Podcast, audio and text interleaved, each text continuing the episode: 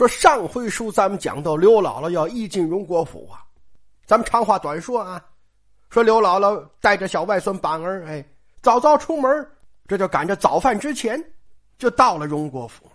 说曹雪芹描写的细致，刘姥姥到这儿一看，说这宅门好，刘姥姥大气儿都不敢出，离二百来米呀，就开始调整心态，就开始往门口蹭啊，蹭到门前。这就是怕冲撞了门卫，惹人不高兴啊！结果门口这几个三等豪奴啊啊，三等，说等级越低越好，阎王好见，小鬼难缠嘛。这玩意儿就一直都是这样。说这几个三等豪奴正舔胸叠肚，指手画脚啊！这替联合国操心国际大事呢，正啊。刘姥姥过来了，说：“刘姥姥小心陪笑，先给各位大爷问好啊。”那你说，各位大爷，这军事会议开的正热闹，你这突然有人来，你就多讨厌啊！然后回头再看看刘姥姥这个打扮，这就更烦了。所以有人就没好气的问一嘴：“说你你这哪儿来这么个老太太？说你干什么呀你啊？”刘姥姥连忙陪笑说：“我要找太太的陪房，周大爷家的。说周大爷就是周瑞，就是汪夫人陪嫁的那个男下人。刘姥姥要找的是他老伴儿。”但是女人没地位呀，结婚以后就得跟男人叫啊，所以主子们要喊这个老婆子就叫周瑞家呢。刘姥姥这是求人办事啊，得说客气话啊，所以喊了一个周大爷家。说这几个门子一听一撇嘴，你说这这这老太太你耽误事儿不是？说这会儿战争形势发生多大变化呀？所以你你你远点说去那边墙根底下站着等着去吧。说他们家一会儿有人出来，你你就站着了。快去！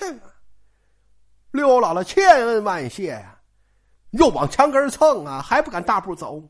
哎，说这就多亏门子当中有个忠厚老者起身拦阻啊，就说你们何苦要戏耍于他呀？回头告诉刘姥姥，说周大爷上南方出差了，就不在京城啊，但他们家在后街啊，所以你直接上后街吧，一打听就能找着啊。就别在这儿耽误功夫了，哎，说各位就这么个人呢，连个名都没有啊，在贾府里卑如草芥，轻如微尘呢。今天这事儿也没人注意到是吧？但各位就是这么个人，这么一句话呀，这就为贾府日后天塌地陷的时候，能留下一线生机、一条根脉呀，奠定了基础。但是就可没人为这事感谢他、纪念他，是吧？说就像这样默默无闻改变历史的人得有多少啊？所以啊，你可不能瞧不起任何人家，那没准都是你救命恩人。咱们就应该努力善待身边的每个人。咱们长话短说啊，说刘姥姥绕到后街，三打听五打听就找到了周瑞家呀。说周瑞家的出来一看，说这这是谁？说瞅半天哟，才认出来，说这是刘姥姥吧。哎呀，您说这这才几年没见呢？说我这差点我我就没认出来呀。说得了，就赶赶快屋里坐吧。周瑞家的就赶紧把刘姥姥让进屋内，又命小丫鬟端茶。那位说他不就是丫鬟吗？下人吗？他怎么他还有丫鬟啊？丫鬟也有丫鬟，下人也有下人，你这玩意儿就叫食物链儿啊。说扯了几句闲话，周瑞家的就问刘姥姥。说姥姥，您这次是特意来的，还是路过呀？好，这个就叫会说话是吧？这就是给人台阶给人脸面呢。就明知道你是特意来的，而且你肯定是奔钱来的啊。但是话里得给你留余地。那你说刘姥姥这个几年老寡妇是吧？她这这最擅长这个，一看人家给台阶儿，蹦就蹦上去了。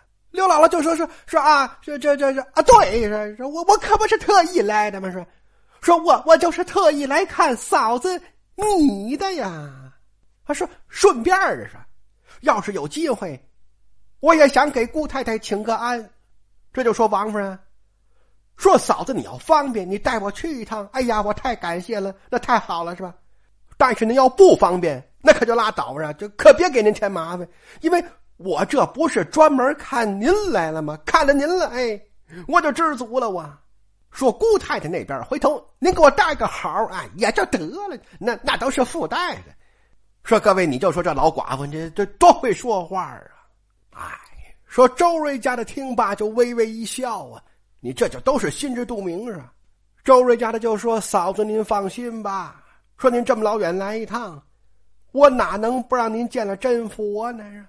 但是现在府里管理很严格呀，分工也很明确呀。像我现在主要我就是管卖琴是吧？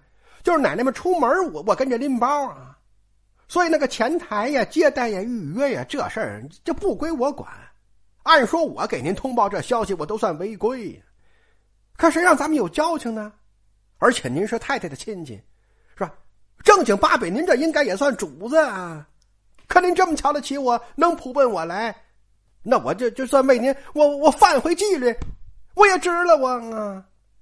但是姥姥，这这有个事儿，我可得提前跟您说，说就说现在府里跟往年不同啊，现在管事儿的、具体抓业务的不是太太，是连二奶奶呀。啊，当然连连二奶奶也不是外人，是吧？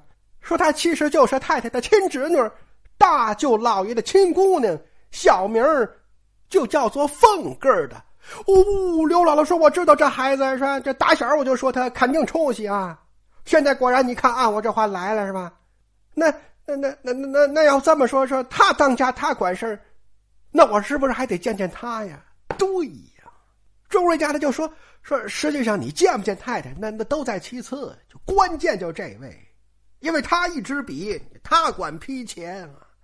当然，这话不能明说，表面上还得说太太是吧？身体不好，工作繁忙，所以日常琐事就都是莲二奶奶出面。但实际上就这意思，就他管钱儿啊。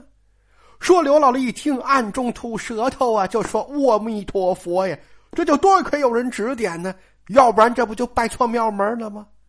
哎呀，这对周瑞家的就千恩万谢。就说周嫂子，我就都听您的，谢谢您呐。周瑞家的说：“那咱就都不客气了，哎，那就听我的没错啊。”转身吩咐小丫头说：“去看看二奶奶忙什么呢？是吧？回来给我报个信儿，我这有事儿啊。”咱们长话短说啊，说这不一会儿，小丫头就回来了，就说老太太那边刚吃完饭，撤了桌，奶奶这会儿啊，正在太太房里呢。是啊。周瑞家的说：“赶紧吧，姥姥。好说他一会儿就得回房里吃饭呢。说咱就这时候能见他一面啊，你错过了，你就算白来。所以咱们可得抓点紧啊！这就赶快啊！周瑞家的带着刘姥姥就一路小跑，就奔了王熙凤跟贾琏住这小院了。到这儿，先把刘姥姥扔院里。周瑞家的就先找了王熙凤房里管事的大丫头，叫平儿啊。说各位，这也是个重要人物啊。”甚至说啊，在我看来，整本《红楼梦》里呀，最具人格魅力的，就是这个人呢。说老贾母伟大，薛宝钗智慧，林黛玉可爱，都各有千秋。但你要说人好，让人崇拜，各位，在我心里，平儿就得排第一呀。不信你慢慢听听，看我说这个有没有道理。说周瑞家的就跟平儿介绍了刘姥姥这个情况。就说这是太太的老亲是吧？老王家的亲戚以前也见过，所以这趟老远过来的，那那不见也不好是吧？这我才把他领来呀，就想着先跟奶奶，就是王熙凤啊汇报汇报，然后别的事儿该怎么办，咱们听奶奶示下呀。我想奶奶也不会责备我唐突鲁莽吧？平儿说是啊，那赶快让人进来吧，就别在院里了。周瑞家的连声道谢呀，这才出去喊刘姥姥跟板儿，说小丫头刚一挑开猩红的门帘刘姥姥就觉着有一股香风扑面而来啊，这人就有点发晕。再抬头一看，屋里琳琅满目全是宝贝，这又开始有点眼晕呐。说就在这么个时候，刘姥姥抬头又看对面有个标致的小媳妇儿，是遍身绫罗，穿金戴银，花容月貌啊。刘姥姥一看，心想：这肯定是王熙凤无疑了，这就倒头便拜呀，嘴里还一个劲儿叫姑奶奶呢。周瑞家的一把拉住，说：“别瞎说，这是平儿姑娘，还不快问平儿姑娘好。”刘姥姥才知道叫错人了呀。好在平儿善良大度，不以为怪。这一边给刘姥姥和板儿让座，一边安排小丫头啊倒茶。刚张罗完没多一会儿。忽听得外边脚步声音杂乱，有人通报说：“奶奶，回来了。这平儿跟周瑞家的就赶紧起身呐，同时嘱咐刘姥姥说：“您哪儿也别去，就在这儿待着啊。有事我们招呼您。”刘姥姥说：“您放心，是吧？我我就在这等着啊。呃，就您快忙去吧，您呢。”众人出去，刘姥姥侧耳屏息，大气都不敢出啊，就把脑袋贴门框上啊，就听外面这个动静啊，就听脚步嘈杂，大概得有个一二十人的样子。就进了对面那个屋了，这就说王熙凤住这三间正房是吧？中间是个厅，进门是个厅，东边就是刘姥姥现在待这屋，这是个接待室啊，或者是孩子待的地方啊，或者是平儿待的地方啊。王熙凤两口子住西屋，说不多时，又听有人喊摆饭，然后滴了咣啷，嗯，这是上菜了是吧？端盘子的动静。说又过了半日。鸦雀无闻呐，再往下就是撤桌子了。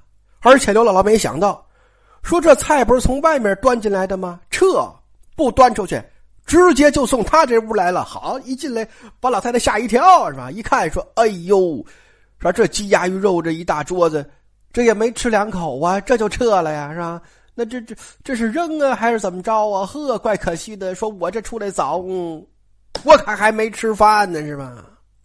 说刘姥姥这还能崩一会儿是吧？小孩不行啊，反而就吵吵嚷嚷要吃肉。刘姥姥上他一个嘴巴，说在家怎么跟你说的啊？说这什么时候，这什么地点就不懂事啊？说这正闹着呢，只见门帘一挑，周瑞家的就露了一小脸说也不进来，就冲刘姥姥抿嘴一笑，是一摆手，刘姥姥就知道演出要开始了。这刘姥姥这个心脏啊，就开始加速跳动啊！刘姥姥赶紧站好了，是吧？整整衣服啊，抬腿往外走。走一半一想不对，一回来是吧？又把板儿给揪过来了。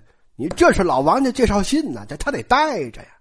说老实点一会儿啊，不许说话啊。这才跟着周瑞家的，就奔了西屋啊。说这进到屋来呀，这屋里什么陈设，王熙凤什么打扮，咱们就不细说了。